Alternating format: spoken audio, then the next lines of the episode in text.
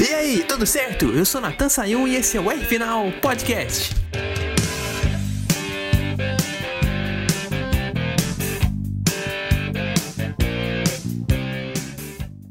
Vou dizer que eu fiquei bem surpreso com a estratégia dos pilotos correndo por si mesmos nessa última etapa do Mundial de Fórmula 1. Esse GP de Abu Dhabi me chamou a atenção Hum. porque todo mundo não relaxou igual cada, qualquer final de temporada. Pelo contrário, correu um pouco mais agressivo. A gente viu ali o, Ru- Russell passando o Hamilton, não se importando ali com os problemas técnicos do inglês, companheiro de equipe.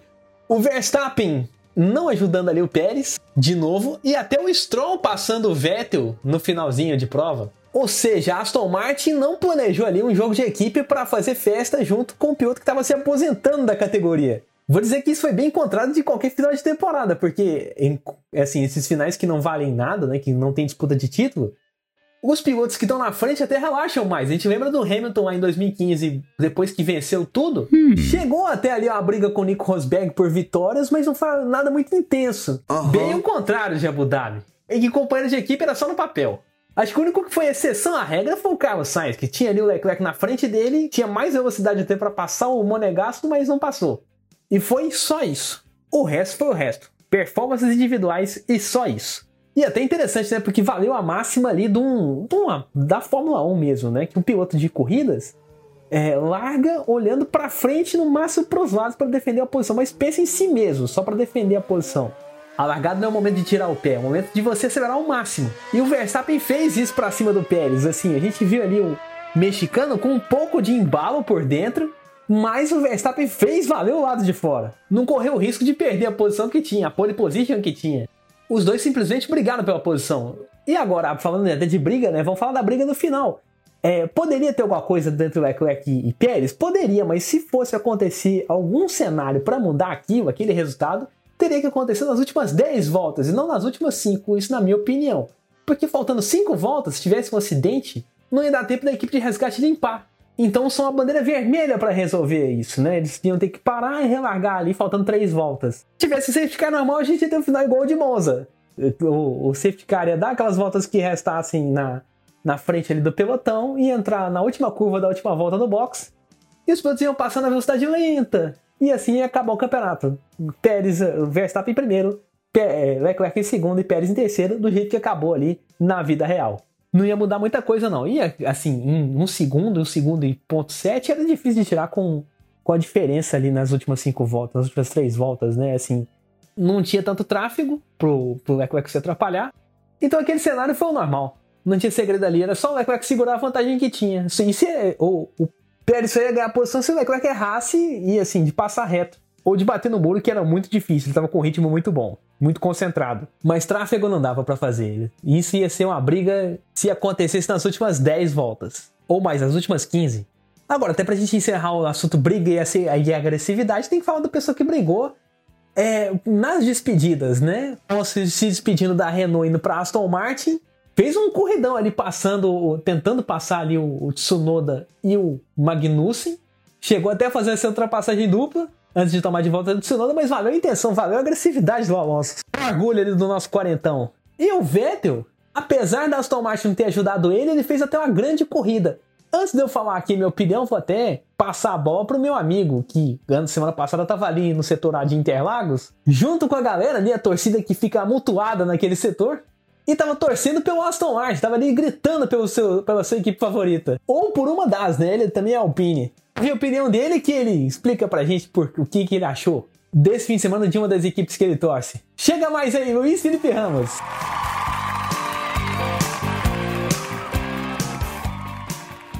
Fala galera, aqui é Luiz Felipe Ramos para o R final aqui. Falando hoje sobre Sebastian Vettel. É, o tetracampeão se despediu da Fórmula 1. Foi uma despedida melancólica, eu diria, já que um tetracampeão não merecia fazer um final de carreira como tem feito desde a sua passagem, desde os últimos anos de sua passagem pela Ferrari.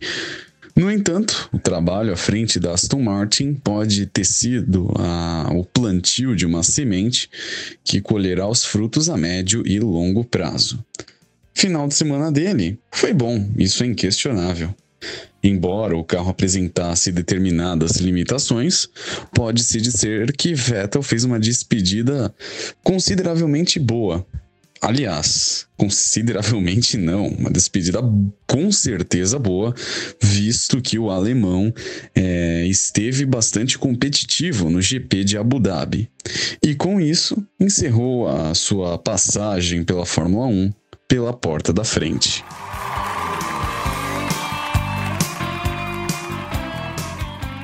Rapaz, eu concordo com ele, assim, porque o Vettel, ele, apesar de ter tomado a ultrapassagem do Stroll, ele fez ultrapassagens ali em cima do Gasly, fez uma linda por fora em cima do Guan Zhou e se manteve bem ali com o ritmo de corrida forte para brigar pelas posições. Quem estivesse perto dele, ele brigava.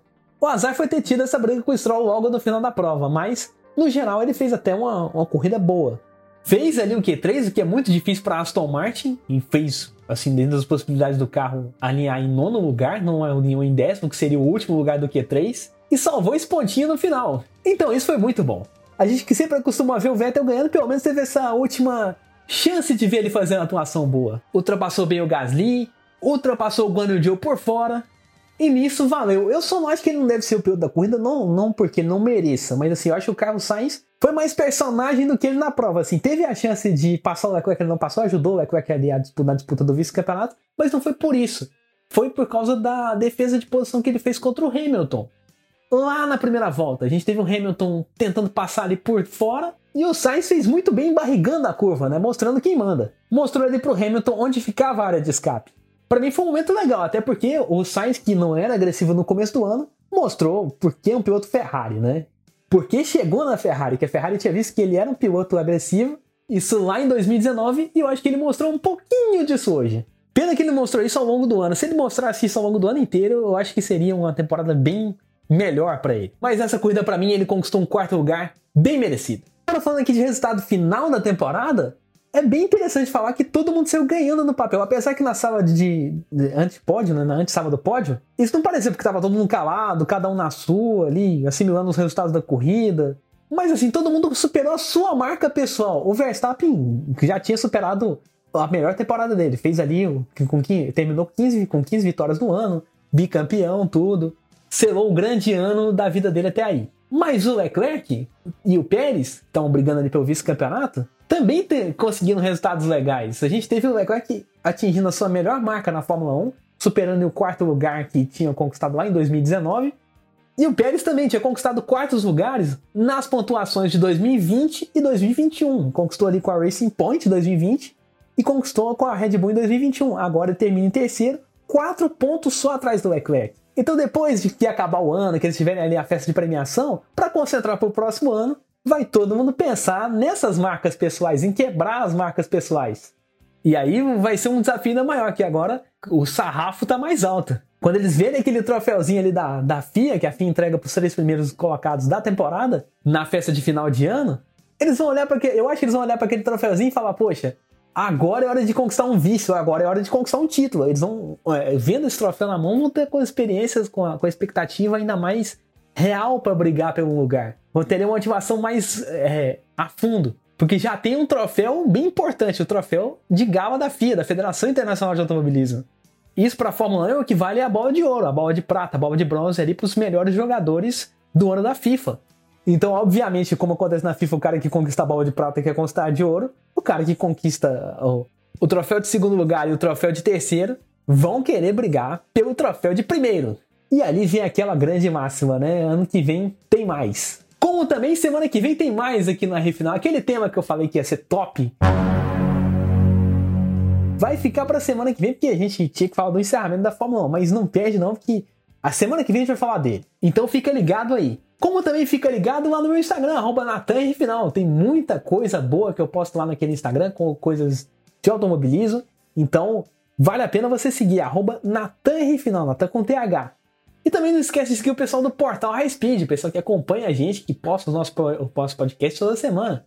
O endereço deles no Instagram é arroba Portal High Speed, no Spotify também é Portal High Speed, e no YouTube é High Speed TV. Então acessa tudo para você não perder. Tem lives, tem corridas ao vivo, tem vídeos de análises, imperdível para você que é fã de automobilismo. Acessa lá e não perca. Por hoje aqui no R Final, até a próxima e um grande abraço.